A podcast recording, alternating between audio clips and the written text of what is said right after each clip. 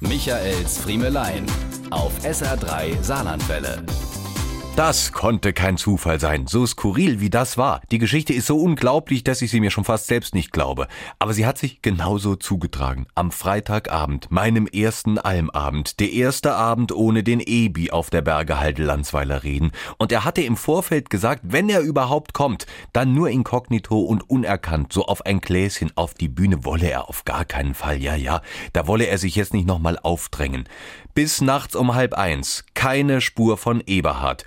In dem Moment, in dem ich für die Schlussmoderation auf die Bühne gehe, drückt mir ein THW-Helfer einen Schlüsselbund in die Hand. Der sei in der Menge gefunden worden. Ob ich nicht bitte den Besitzer ausrufen könne. Da stand ich also da auf der Bühne, mit einem Schlüssel in der Hand, den ich dem Publikum zu beschreiben begann. Und während ich ihn mir so anschaute und beschrieb, da wurde mir klar, das muss der Schlüssel eines SR-Kollegen sein. Denn ein SR-Türöffner-Chip war dran befestigt. Dann fiel mein Blick auf den Autoschlüssel. Marke Nissan. Mir fiel schlagartig, noch während ich darüber ins Mikro sprach, nur ein Kollege mit Nissan auf dem Hallberg ein. Das müssen Sie sich jetzt mal vorstellen. Da wird an einem solchen Festivaltag mit 4000 Besuchern nur ein einziger Schlüssel verloren. Einer von 4000. Und dann ist es der Schlüssel vom, ich muss nicht mehr sagen, oder?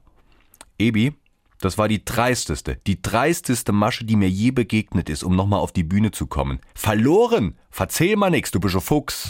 Diese und mehr von Michaels Friemelein gibt's auch als SR3 Podcast.